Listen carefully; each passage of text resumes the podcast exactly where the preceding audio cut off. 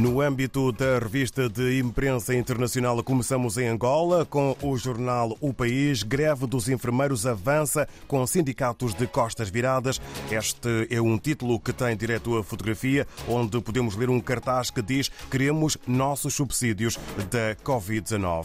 Fotografia também de João Lourenço e Félix Tshisekedi falam sobre o conflito no Congo Democrático.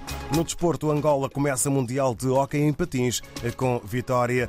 Tudo na capa do jornal O País para ler nas páginas interiores. Em Cabo Verde, segundo a agência Infopress, o Presidente da República apela à aceitação do Índice Multidimensional de Vulnerabilidade para a Elegibilidade do CIDES, pequenos Estados insulares aos financiamentos. Um outro título que marca a imprensa escrita cabo-verdiana hoje, voto eletrónico em Cabo Verde, será possível em 2026 é uma indicação que parte do governo.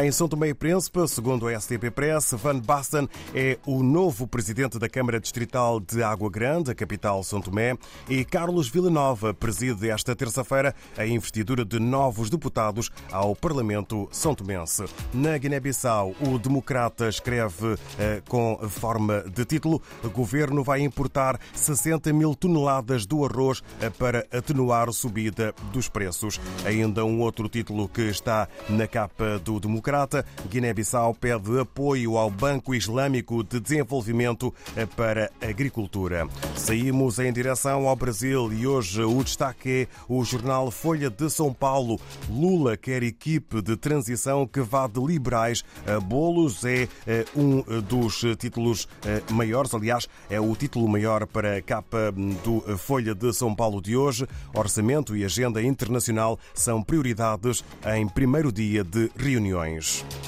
Fotografia de Tite com o. Um, com a expressão joga bola.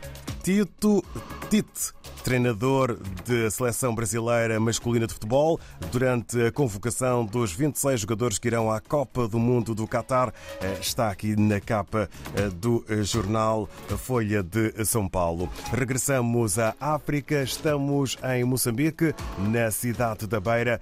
Vamos conhecer os principais títulos e assuntos do Diário de Moçambique. O Jornal Diário de Moçambique destaca na sua edição de hoje os seguintes assuntos. O reinício para breve da circulação de comboio de passageiros entre Beira e Teta está sendo aguardado com muita expectativa. Numa altura em que a introdução de automotora eh, prevista para a próxima segunda-feira entre as cidades de Dondo e Beira anima, portanto, a população destas duas cidades. Uh, e também temos uh, a polícia que detém um nigeriano procurado na Holanda por tráfico de droga, isto é, em Maputo. Uh, na província do Niassa, o tribunal instaurou 15 processos contra suspeitos de terrorismo. Uh, também temos em destaque incêndios em casas de habitação uh, que fazem 10 mortos na província de Gaza. Um, o Fundo Monetário Internacional que espera eh, que o governo moçambicano leve por diante várias reformas, eh, apesar da contestação à tabela salarial única.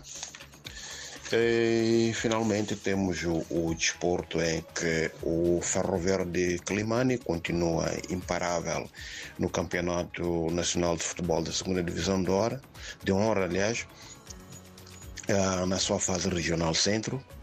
É quanto para as equipas da Beira, as contas apresentam-se complicadas para poderem conseguir o apuramento para o Moçambola do próximo ano. Por hoje é tudo, muito obrigado e até a próxima oportunidade.